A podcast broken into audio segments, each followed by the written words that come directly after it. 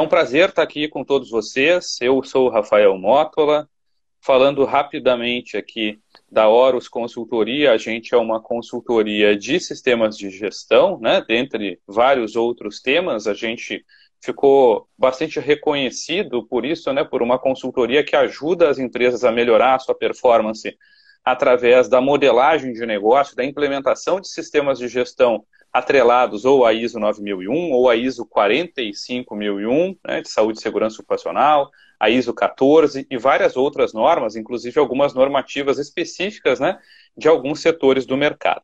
Então, a gente se propôs nessa live a fazer uma abordagem um pouco diferente. Eu quero agradecer também, importante, a Jaqueline Oliveira pelo todo, por todo o suporte, a Joyce também, que nos ajudou né, bastante na divulgação dessa live. Então, nós temos aqui o Paulo, Paulo Lemos, o Paulo é engenheiro de segurança, né, o Paulo foi executivo de empresas petroquímicas durante alguns anos, né, e vai partilhar um pouco da sua experiência. Hoje o Paulo é consultor, é instrutor e palestrante, em temas bastante técnicos, em temas relacionados à saúde e segurança. E o Gustavo Selbach, que é instrutor, é consultor, é atleta olímpico, né? Nós temos um atleta olímpico aqui na live e o Gustavo vai nos ajudar a fazer um contraponto, né? Com essa questão da saúde e segurança, né? Então, eu quero passar a palavra para vocês e eu tenho aqui no meu script, Lemos e Gustavo, vamos ver depois se a Carla consegue se juntar a nós. Eu tenho uma primeira pergunta ou uma primeira provocação para vocês, né? Que é a seguinte: por que trabalhar aspectos comportamentais é a melhor forma, é a melhor ferramenta para saúde e segurança no trabalho? Lemos, a palavra está contigo. Gustavo, fiquem à vontade aí. O processo agora é orgânico total. A palavra está com vocês. Então, a pergunta, a provocação primeira que eu quero deixar é por que trabalhar aspectos comportamentais é o melhor jeito de tratar hoje saúde e segurança, Paulo e Gustavo? Posso iniciar, Gustavo? com certeza. Está contigo, Bom, Paulo. Bom, eu li há pouco tempo até no, no LinkedIn umas frases que eu achei muito interessante, que as empresas são de pessoas. Né? Quem opera as empresas são pessoas. Os fornecedores são pessoas. Os clientes são pessoas. Então, se a gente não entender que pessoas é o resultado, a gente nunca vai conseguir ter sucesso em segurança do trabalho. Então eu vejo assim, o comportamento das pessoas tem muito a ver com o seu histórico. Histórico de empresa, de educação, de rebeldia, o que seja, né? Isso faz com que as pessoas procurem não cumprir procedimento, não cumprir normas, é, naturalmente. O natural é não usar. O natural é, é ninguém nasceu com EPI, ninguém nasceu com, com copos, com capacete, etc. Né? É, então, a tendência é a pessoa descumprir procedimentos básicos. Então, como é que se trabalha isso? Trabalha no comportamento da pessoa. Porque todos têm condições de se educar, mesmo aquele que trabalhou a vida toda é, nunca pensando em segurança do trabalho. Eu, eu tenho experiência nisso, sempre fiz assim, é o jeito que eu trabalho, não preciso usar isso aqui que me atrapalha, a máscara dificulta a minha respiração. Mas aí depois o Gustavo vai poder até complementar. Se a gente exercitar isso, exercitar o comportamento o positivo, o uso, quem muito tempo atrás não usava cinto de segurança no carro, né? De tanta fiscalização que acabou, virou multa, né?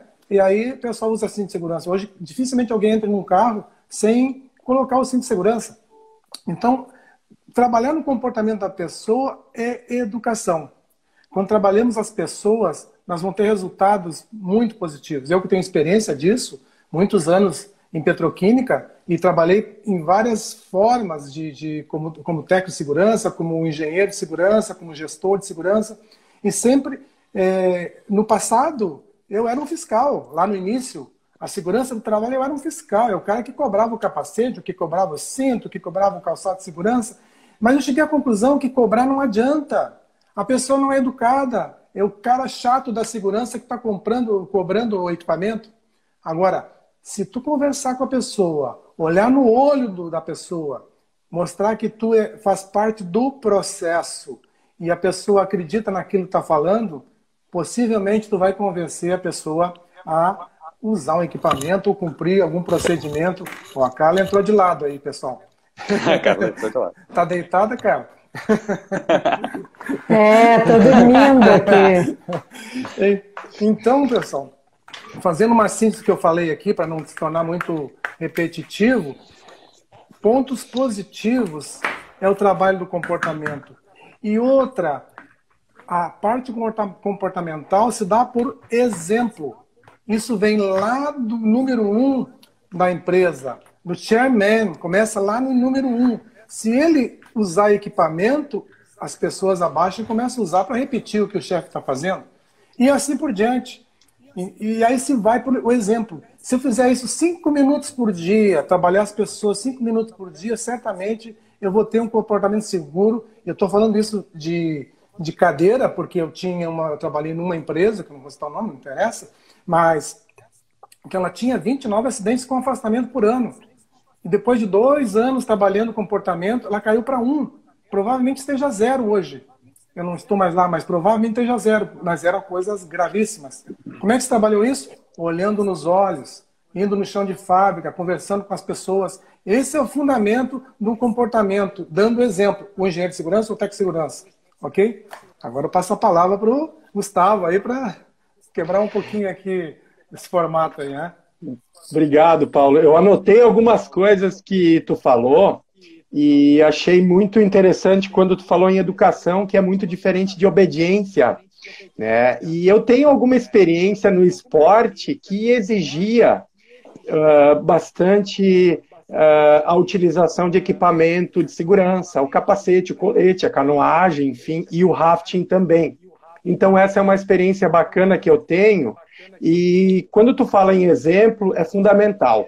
Eu fui durante muitos anos instrutor de rafting e eu precisava dar o exemplo e de maneira alguma tirar o equipamento em nenhum momento do atendimento.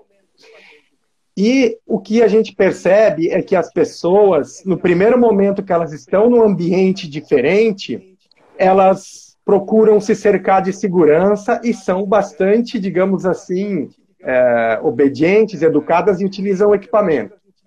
Mas, com o passar do tempo, aquela sensação de domínio, de conforto do ambiente, ah, isso nunca aconteceu comigo, eu nunca vou me machucar, e acabam, digamos assim, relaxando, né? Inclusive, eu fui durante muito tempo coordenador de descida de raft aqui em Três Coroas, e eu tinha que justamente dar uma de fiscal e orientador dos instrutores da equipe. E algumas vezes, a gente, durante a instrução, antes do passeio, a gente pedia para o pessoal, é, em nenhum momento tire o, cole, o colete, o capacete, e é, alguns colegas instrutores acabavam, é, numa eventual parada durante o percurso para uma atividade, acabavam tirando o capacete, ajeitando o cabelo, e como eu tenho um pouquinho de inveja por não ter cabelo também, né, ia lá e repreendia o pessoal, é, trazer um pouco dessa parte lúdica, né? Então, o rafting e outras atividades de turismo de aventura, elas exigem uma prontidão muito grande e que é realmente um fator determinante para a segurança da descida. É, a gente dá, é, existe a diversão, sim, mas em primeiro lugar a segurança. Em alguns momentos, a gente tem que ser mais assertivo e controlar as pessoas. E por incrível que pareça, a maioria dos acidentes ou, é, enfim, arranhões, pequenas lesões que acontecem são fora do bote quando as pessoas saem para caminhar numa pedra lisa escorregadia. Então, é, eu, eu, trago essa parte do, do rafting porque é muito interessante. Eu, até a conversa que nós tivemos outro dia, eu não tinha me dado conta do quanto eu atuava nessa área. E aí precisa, precisa se também negociar com os clientes que vêm de fora. Alguns têm habilidade, dizem que sabem nadar, mas o ambiente ali não permite. Então, é um comportamento, é um exemplo que a gente utilizava. Jamais tirar o equipamento. E é um hábito, é, é desconfortável. As pessoas as meninas com cabelo muito bonitinho, ajeitadas, não queriam colocar o capacete porque ia estragar o cabelo. Mas é questão de segurança e, de fato, é tudo. Em primeiro lugar, sempre a segurança em qualquer atividade. Então, acho que era isso que eu gostaria de passar aí nesse momento e espero ter contribuído aí nessa pequena resposta que eu dei. Obrigado pelo espaço. Show de bola. Carla, te peço mil desculpas. Eu cometi a minha primeira barbeiragem na nossa primeira live, né? É, é importante que todos saibam que a nossa primeira live, né? Então, foi a minha primeira barbeiragem, eu não achava a Carla lá para incluir na live. A Carla, ela é consultora, muitos de vocês conhecem ela, ela é auditora de primeira parte, ela é auditora de terceira parte também, ela é instrutora, e ela tem uma experiência muito forte em vários temas, né, como qualidade, meio ambiente, saúde e segurança, atuação, respons atuação responsável. E, Carla, tu chegou um pouquinho depois e a pergunta que eu fiz para os meninos, aí ó, tô elogiando vocês, para o Lemos e para o Gustavo é assim, por que trabalhar aspectos comportamentais é a melhor ferramenta, é o melhor jeito para abordar saúde e segurança no trabalho? Bem, boa noite, pessoal. Meninos, né, da live. Boa noite, boa noite pessoal que está assistindo, que está acessando. É, na vida aí de consultoria, né, na nossa trajetória como consultoria, e lá se vão 25 anos aí na área de consultoria, é, eu aprendi uma coisa, né? Existem três pontos fundamentais e para segurança isso faz muito sentido, né? Eu posso, eu sei e eu quero. O eu posso, né? A organização onde tu estás te autoriza até onde você pode ir, em termos de decisões, em termos de onde eu posso tirar o capacete, onde eu tenho que botar o capacete, né, Gustavo? Então a organização ela te dá esse, esse norte, né? Do, do que eu posso. O eu sei é competência. Tu ensina, né? Tu ensina, tu conscientiza, tu faz treinamento, tu tá junto, como disse o Paulo Lemos ali, incessantemente, né? Corrigindo comportamento. Agora, o eu quero, isso vem de dentro. E o eu quero, você só vai despertar nas pessoas pelo exemplo. Como bem lembrou o Paulo, né?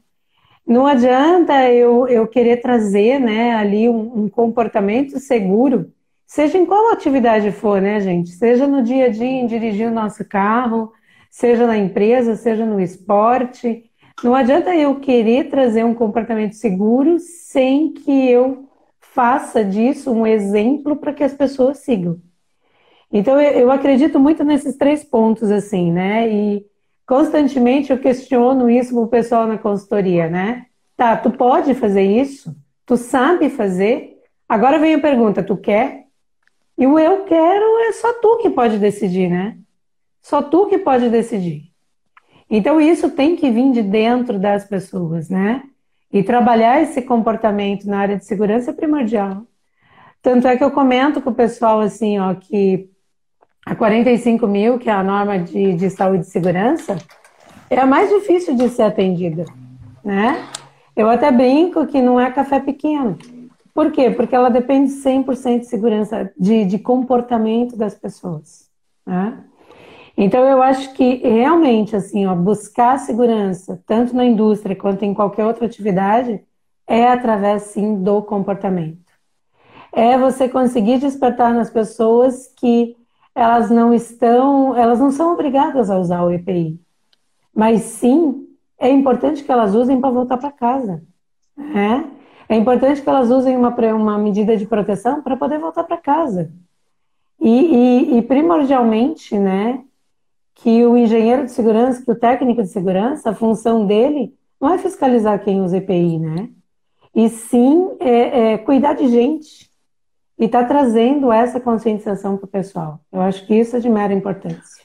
A Carla já iniciou a resposta ou deu parte dela para minha segunda pergunta, porque eu ia te perguntar exatamente isso, Carla. É, qual é, na tua opinião, o papel hoje, 2021, de técnicos de segurança, de engenheiros de segurança e de quem está acima deles na organização. Porque eles não, normalmente essas funções não estão no board estratégico, às vezes até estão. Né? Pode ter lá, sei lá, o Paulo podia estar tá numa posição de diretor, enfim. Mas no, o que, que tu acha disso? Qual, qual é hoje a função dessas três entidades? Vai? Técnico de segurança, engenheiro de segurança e alta direção. Bom, vamos começar pela alta direção, né? A alta direção ela tem que dar o propósito do negócio. Então, primeira coisa, saúde e segurança tem que ser um valor para a alta direção. Então, nessa era agora que a gente tanto fala de sustentabilidade, né? Então, vamos tornar o negócio sustentável. Ah, o negócio tem que ser sustentável. Tá bom, a sustentabilidade ela passa por vários pilares, né? Então, um dos pilares da sustentabilidade é a saúde e segurança ocupacional. Então, como é que uma empresa, né, por exemplo, que tem um alto nível de acidentes, como o Paulo comentou, é, como é que é a performance dessa empresa numa bolsa de valores? Como é que é a performance dessa empresa numa due diligence? Essa empresa é vendável? Passivo trabalhista, né, gente, é um dos principais motivos que esfriam o negócio de venda de uma companhia. Então, assim, primeira coisa, né? A alta direção tem que enxergar a saúde e segurança como um valor da companhia e como um pilar muito importante da sustentabilidade, ligado à imagem e ligada ao valor financeiro da companhia. Depois disso, né, descendo para os engenheiros de segurança. Engenheiro de segurança, né, no meu ver, ele tem que conhecer o fronte. Ele tem que estar tá sentindo o, o, o, calor do momento, entendeu? O cheiro do feijão queimando. Então, o engenheiro de segurança, ele tem um conhecimento privilegiado no sentido de um conhecimento maior, né, um preparo maior em termos de, de escolaridade, de educação, e ele tem que estar tá no front junto com o técnico ali no que é operacional para que possa tomar decisões administrativas estratégicas, mas enxergando também o lado ali é, operacional do técnico de segurança. Eu não acredito em engenheiro de segurança, de segurança e nem técnico de segurança que vai trabalhar na punição, né? É, a punição, ela dá resultado por um tempo, né? Então, ah, tá bom, tu não usou o EPI, vai lá no RH ganhar uma advertência. Primeiro que isso não é papel do técnico nem do engenheiro, né?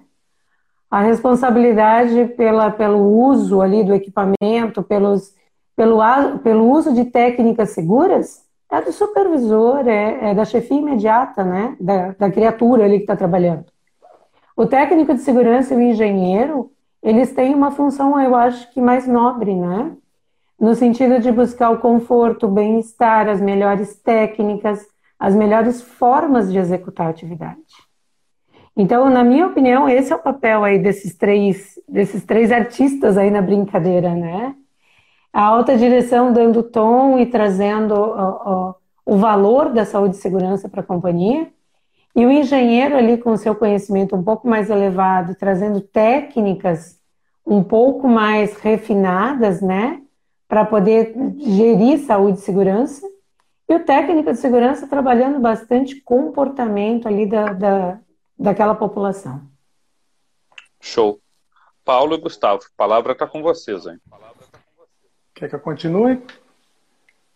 Fica à vontade. Siga em frente, Paulo. É, depois que a Carla falou tudo isso aí, agora eu vou ter que desdobrar aqui. Eu penso muito, penso muito bem, muito parecido com o que você está colocando, né, Carla? E na realidade como eu até comentei no início, né? Os donos das empresas são pessoas. E se ele não gostar de pessoas, ele não pode ter empresa. Então, se ele não se preocupar com a segurança das pessoas e das suas uh, instalações, ele vai pagar. Alguém comentou até aqui, se não fazer, não, não, não trabalhar isso agora, ele vai pagar depois. Então, é, ou não vai vender a empresa, ou não vai ter valor na bolsa, como você falou. Então, assim, se tu investir em segurança, tu vai ter resultado positivo financeiro da empresa. Então, não gastar em segurança. Quem pensa que segurança é gasto, está equivocado. Tu tem que investir em segurança. Quanto mais tu investe em equipamentos de ponta, e eu digo que eu vim da petroquímica, onde se investia muito em segurança, muitos equipamentos de ponta, inclusive instalações de ponta, mesmo assim se negligenciava algumas coisas, né? Então, se o cara se preocupar em investir nos equipamentos, para ter instalações, investir nas pessoas, e aí e, que eu digo treinamento, né? Treinamento é uma, uma coisa fundamental. Então, voltando um pouquinho assim da, da pergunta do Rafael, o técnico de segurança, para mim, ele é professor. É um cara que tem que estar todo o tempo dando instruções para quem está no campo. Ele tem que enxergar é, o que, que passa na cabeça de cada trabalhador. Ele tem que conhecer o processo. Se ele não conhecer técnico de segurança, o fiscal, então. Então, o que, o que, que eu digo assim? A função do técnico. A função do técnico. Parece que tá travou para mim. Tá travando um pouquinho teu áudio, Paulo. Pois é. Tem... Vamos ver. Enquanto recupera, Paulo, eu acho que já recuperou. Eu só quero fazer um, um comentário. Manda lá, Paulo. Agora voltou. Pode. Tá. É, então, assim, no meu ver, ele é um professor contínuo. Não um professor de sala, mas é um professor de sala e de campo. E o engenheiro de segurança, ele é o cara, aquilo que a Carla falou, ele é o técnico que está na arquibancada. Ele tem que enxergar de cima e descer. Eu sempre dizia que o, que o gestor ou o engenheiro de segurança, ele tem que ser o um helicóptero. Ele tem que estar tá olhando, pousar no campo, descer e jogar bola. Porque senão ele não vai conseguir não vai conseguir fazer uma boa gestão e, e dar instrução para os técnicos é, esse conhecimento para todas as áreas de uma companhia. É, na minha visão é essa, né? bem simples, né? em cima do que a Carla colocou já. É, o engenheiro tem que ser o helicóptero o técnico tem que ser o professor. Ele tem que estar olho no olho, como eu falei no início, tem que olhar para as pessoas, acreditar nas pessoas. Ou, ou, ou ficando cuidando de portaria. Tec segurança, eu já vi lugares que tec segurança era, era motorista. Ele levava as pessoas. Que, como é isso? Ou só era bombeiro? Né? Então, a função do técnico é muito, muito mais profunda do que se imagina. Ele é um educador contínuo, ele é um amigo que a pessoa tem que confiar. Porque muitas vezes ele vai liberar uma pessoa dentro de um espaço confinado, vai acompanhar uma pessoa no espaço confinado, num trabalho em altura, um trabalho de risco. Se ele não garantir aquele processo, a pessoa está em risco. Ah, eu não sou especialista, ok, mas tu tem que ter uma noção muito boa sobre aquela atividade para poder instruir, para poder orientar, para poder até, em alguns momentos, até cobrar. Muitas vezes tu vai ser rígido, em caso de risco iminente, né? Tu vai ser rígido, não tem. Mas, antes de acontecer isso, perde minutinho por dia. Vai no campo. Não interessa que seja uma pessoa que tu vai olhar. Cada pessoa é importante. Essa é a minha visão em relação ao técnico, o engenheiro e o gestor ou, ou Manda aí, Gustavo. Excelente. Antes do Gustavo falar, eu só quero fazer um comentário aqui, ver se vocês concordam, tá? O Paulo Hubert, nosso colega, acabou de colocar aqui no chat assim, ó. Vocês concordam que muitas vezes as empresas, ao invés de investirem na eliminação dos riscos, disponibilizam EPIs como a primeira e única opção? Interessante, né? Para gente, a gente pensar. Então, o técnico de segurança e o engenheiro não sendo educadores, como o Lemos fala, né? não sendo educadores, multiplicadores, e a empresa dando os EPIs como, ó, essa é a solução definitiva, se virem. É, a minha visão é, é algo que atenua uma lesão.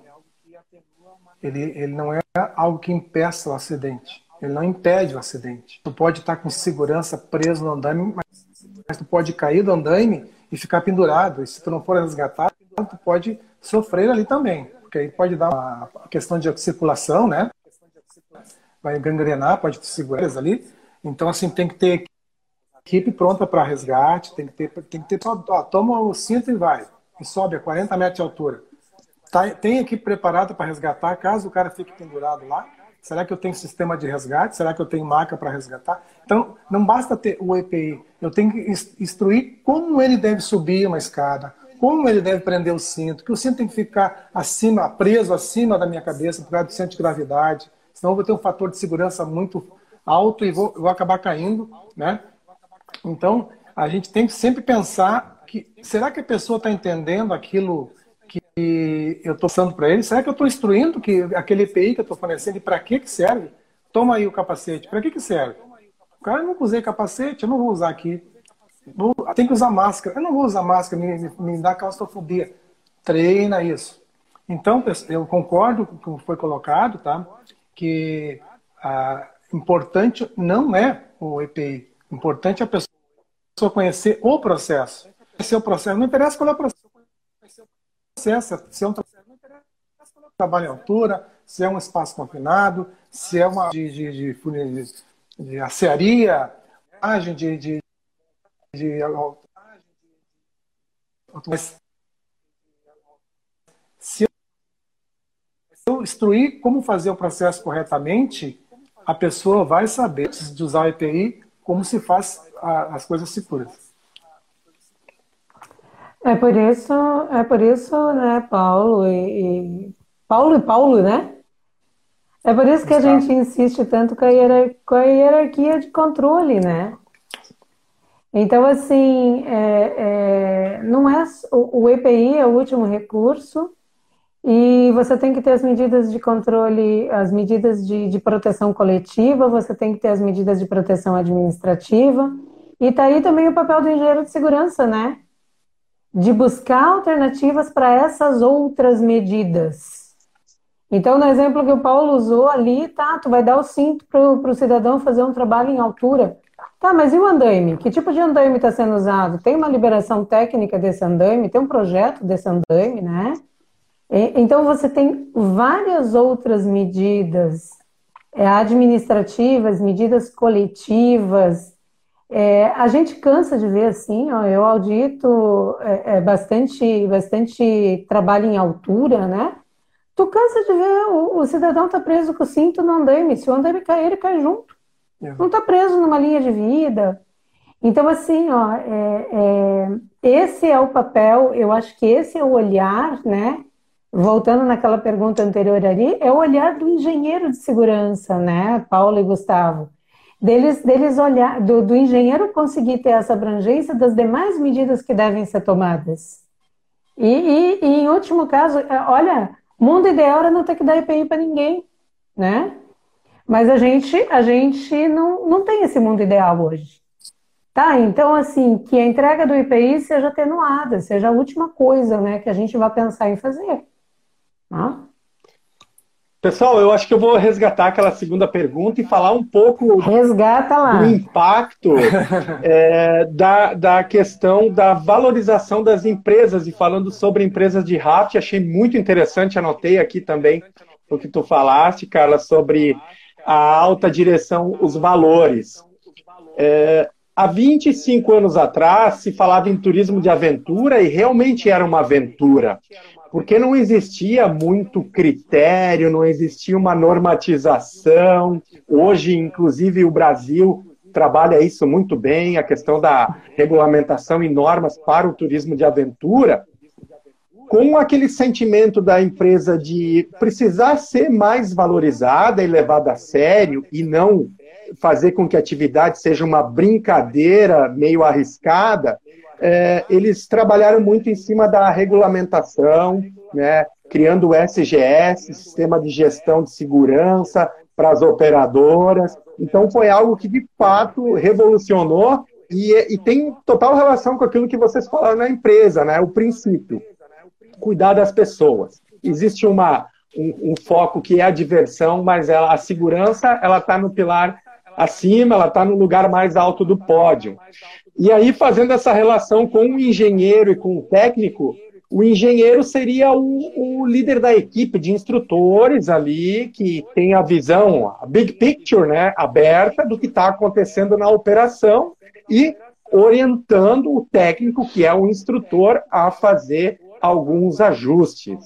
É, então, acho que fiz essa, essa relação aí, era algo que eu gostaria de falar, que tem justamente bastante relação com empresas dos diversos setores que nós temos aí. Né? Então, Sem dúvida. O turismo de aventura é bastante interessante e ele foi é, valorizado depois que foi criado essas normas, enfim, e todas as operadoras aqui em Três Coroas e no Brasil praticamente trabalham num padrão de segurança com bastante folga e é, com uma qualidade, um padrão bem elevado de prestação de serviço com relação à segurança. É raro alguma empresa não ter seus instrutores certificados e a importância da alta gestão comprar isso como algo que gere valor para a empresa e para o setor.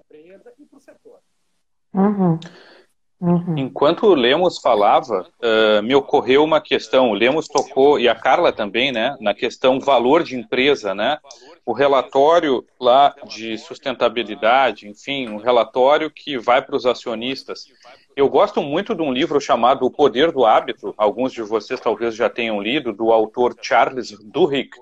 E esse cara, ele inicia o livro, né, eh, dizendo que existem formas de a gente mudar hábitos, mesmo hábitos muito arraigados, e ele conta um exemplo da Alcoa, onde a Alcoa, uma das maiores fabricantes de alumínio no mundo, passava por uma crise financeira muito grande. O novo CEO assumiu e ele foi para a reunião com os acionistas ou uma reunião com os executivos e aí alguém levantou a mão e perguntou para ele: "Bom, qual vão ser os nossos primeiros passos?"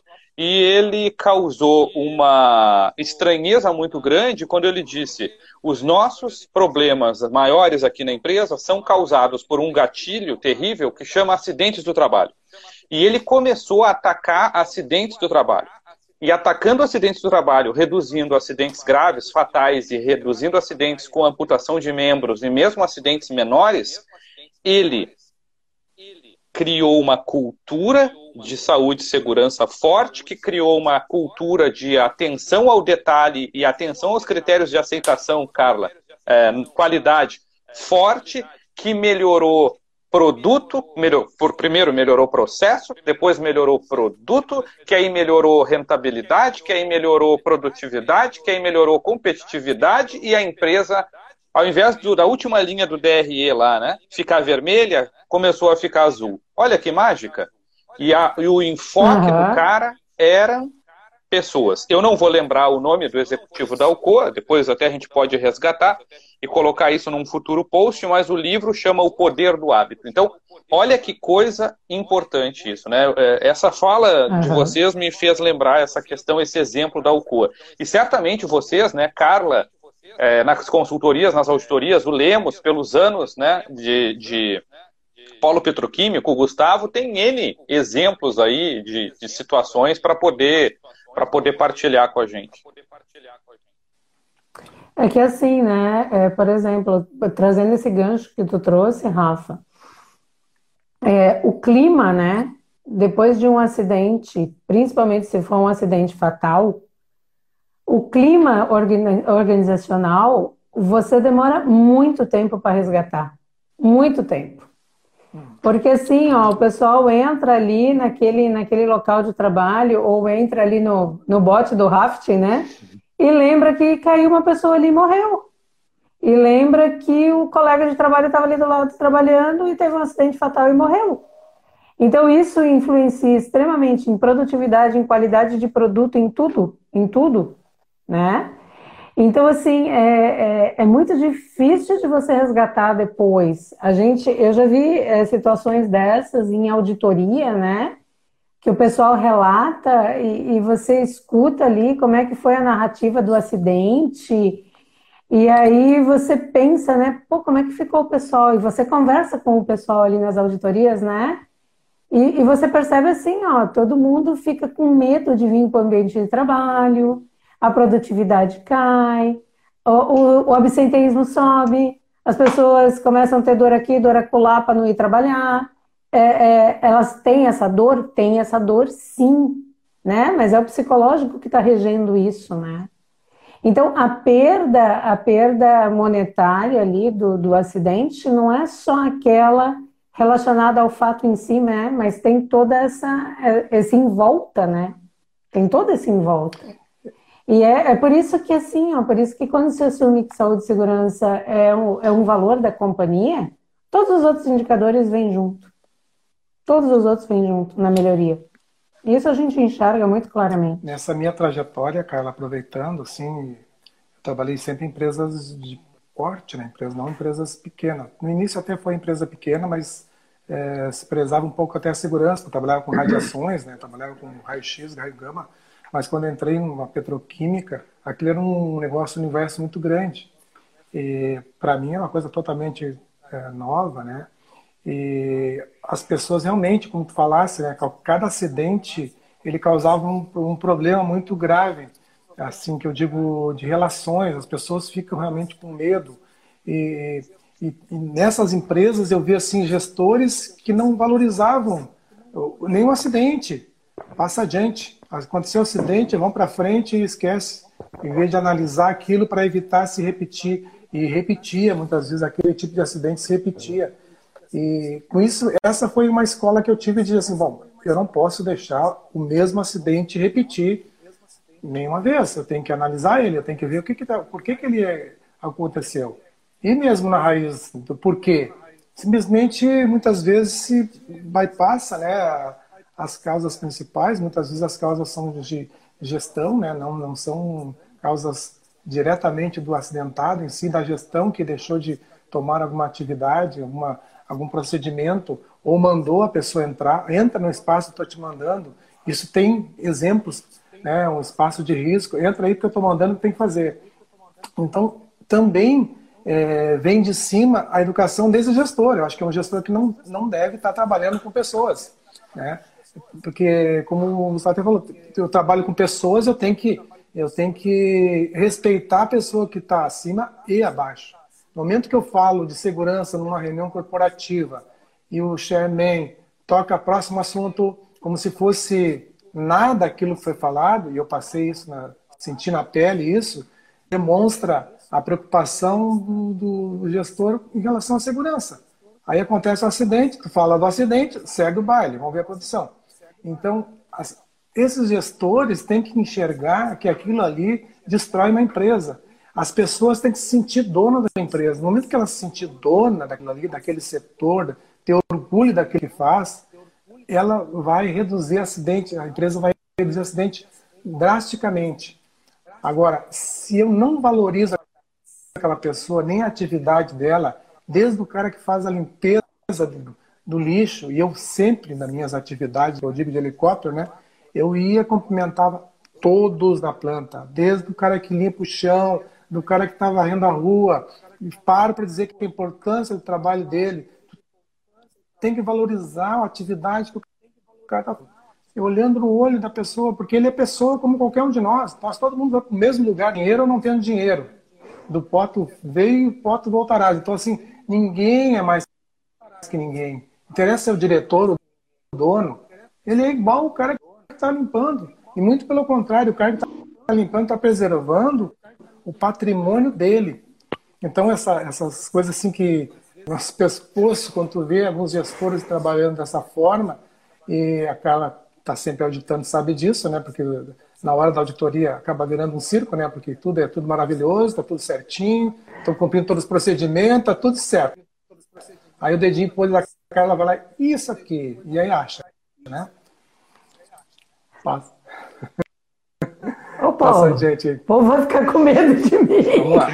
Bacana. Olha só, complementando um pouquinho do que vocês falaram, eu acho que é aquela sensação de domínio do ambiente é que né, acaba né, é, dando essa ideia de que não vai acontecer nada, de que não precisa, hoje eu não preciso, está chegando no final. No rafting, por exemplo, é, nós fazíamos um volume grande de descidas e Onde que dava problema normalmente? Alguma situação, não era nada grave, mas enfim, onde, onde se perdia aquele estado de prontidão na última descida do domingo, na última descida normalmente do final de semana, onde a pessoa sente que está confortável, enfim, está chegando e perde aquela, aquela atenção e que é fundamental e que às vezes pode definir, enfim, é, a, a, imagem de uma empresa, porque é, acontece um acidente em frente a todo mundo, fica aquela sensação de, de insegurança, né, que é o contrário da segurança,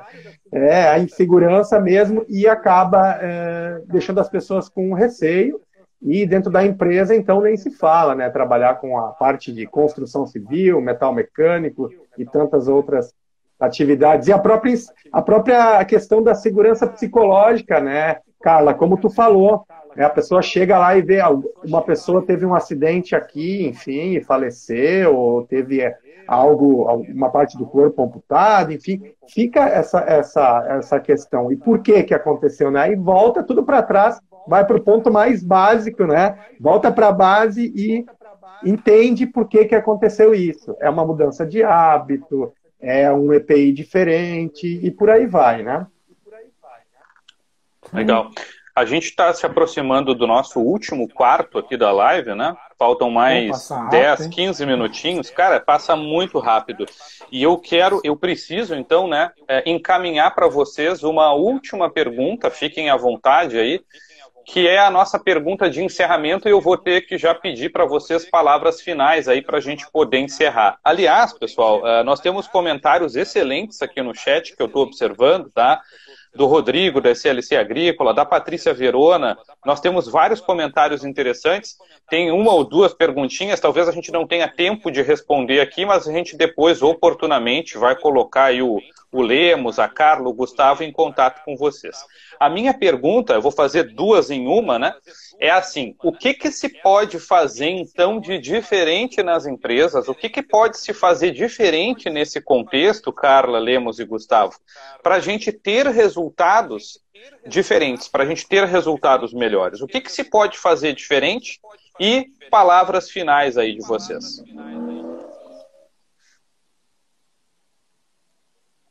Bola com quem? Vai, Carla! Vai, Carla! Comigo? Vai. Comigo? Tá legal.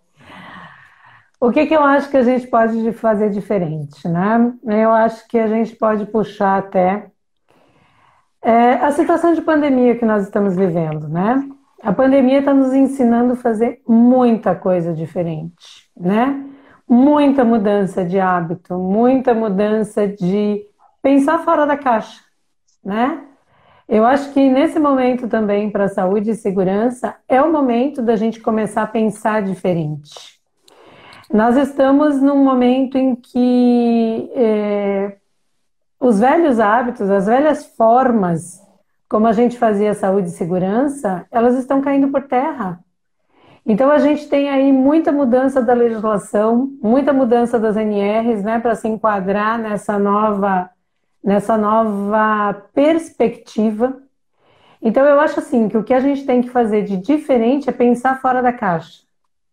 Pensar fora da caixa nos nossos processos, nos nossos, nas nossas formas de fazer saúde e segurança ocupacional. E principalmente eu acho que assim, ó, a palavra de ordem que tem que ficar nesse pensar diferente é, como disse o Paulo, é gostar de gente, é cuidar de gente. Então, assim, quando, quando às vezes eu faço ali treinamento, né, de 45 mil, que eu pergunto para o pessoal, né, os técnicos de segurança, gente, o que, que vocês fazem? Ah, eu faço medida de PPRA, ah, eu faço PPRA, ah, eu faço, eu distribuo EPI, ah, eu, eu assessoro o pessoal da planta, ah, não sei o quê. Eu nunca escuto deles assim, eu cuido de gente. E aí, assim, ó, o pessoal ligado à segurança é, eu cuido de gente. Quando eu saio para fazer uma auditoria e vou fazer uma auditoria de saúde e segurança, eu estou pensando em como estamos cuidando de gente. E aí vem todo o arcabouço lá da legislação, de práticas, de técnicas, de tudo aquilo que a gente aprende, que é aquilo do eu sei, que eu falei lá no comecinho, né? Vem tudo aquilo que a gente sabe ali, que a gente aprende. Agora, assim, ó, o cuidar de gente, o olhar para a pessoa que está ali, isso eu acho que nós temos que desenvolver. Isso eu acho que sim. Bah, essa essa tua frase foi matadora. Eu, eu imaginei aqui um técnico de segurança com uma lista enorme, fazendo 30 coisas ao longo do dia, e a gente é. pergunta para ele assim: legal, fez alguma observação comportamental hoje, analisou algum processo, conversou com algum operador? Não, hoje não deu tempo. Eu só estou terminando, eu só estou é. fazendo o PPRA. Louco isso, né? Parece uma. É. O cara vira um autômato, o cara, o a cara, né? A técnica, a engenheira vira um autômato. Tu concorda com essa visão, Lemos? Concordo plenamente. E eu acho assim, uh, primeiro para o técnico de segurança que está nos olhando aqui, para o engenheiro de segurança que está nos olhando. Estude. Entenda o processo. E principalmente cuide de gente, como a Carla falou, cuide das pessoas. Valorize as pessoas, seja gentil. Não adianta ser um gerente, gerentão, que fica na mesa sentadão lá, não. Esse, esse não é um gerente de segurança, não é um engenheiro de segurança. Eu tenho que descer no campo, entender as pessoas, olhar as pessoas. Gente, se eu sou gente, eu tenho que cuidar de gente. Senão não tem por que ser engenheiro de segurança, nem o técnico de segurança ser técnico de segurança. Se eu vou ser um técnico de segurança, como o Gustavo falou, eu vou cuidar das pessoas que estão no raft, eu estou ali cuidando. Então é a mesma coisa num processo qualquer. Cuidar das pessoas, olhar para as pessoas, treinar para poder treinar as pessoas, estudar as normas que estão vindo para poder cumprir aquilo de NR1 que está vindo aí. Muito simples, gente. Nós temos até condições de fazer, depois é outro tema. Mas é, é simples, é, é só fazer o teu dia a dia e registrar aquilo na tua atividade com um olhar simples, não complicar. Avaliar, olhar tudo que tu faz em termos de risco, ok, tu tem que conhecer teus riscos. Mas primeira coisa que, que eu digo assim, que, que fica para finalizar, assim, ame o que tu faz. Ame o teu trabalho. Se tu não gosta de, ter, de ser técnico de segurança, ah, eu estou aqui de técnico de segurança porque eu estou fazendo a faculdade de outra coisa para poder pagar e tal. Não, goste daquilo que está fazendo. Se tu gosta daquilo, tu vai ter sucesso na tua profissão. Estou falando aqui que eu sempre gostei do que fiz, 40 anos de petroquímica, técnico de segurança, fui engenheiro, fui gestor. Sempre eu gostei, eu era o dono da empresa, me sentia o dono. E me sinto hoje, quando eu entro numa empresa para fazer uma consultoria, eu sou o dono do, da empresa, estou lá cara. É isso que tem que funcionar na cabeça de cada técnico, de cada engenheiro de segurança. Senão nós nunca vamos chegar a um nível como países né, que nem necessariamente usam tanto EPI como a gente utiliza. A gente usa tanto EPI e tem tanto acidente, porque não educamos as pessoas. Ok? Olha, não sobrou muito para eu falar. Eu vou é, rapidamente aqui, em poucas palavras, falar de uma experiência que eu estou tendo é, faz umas duas semanas, um empresário do setor fornecedor do setor calçadista, ele me chamou há um tempo para tentar entender é, como que estava o ambiente dentro da empresa, o clima. Então a gente está fazendo uma pesquisa de clima organizacional. E aí eu diria assim que é empatia, né? Aquilo que vocês falaram, talvez em outras palavras, empatia, porque ele está é, preocup, demonstrou preocupação com o bem-estar das pessoas.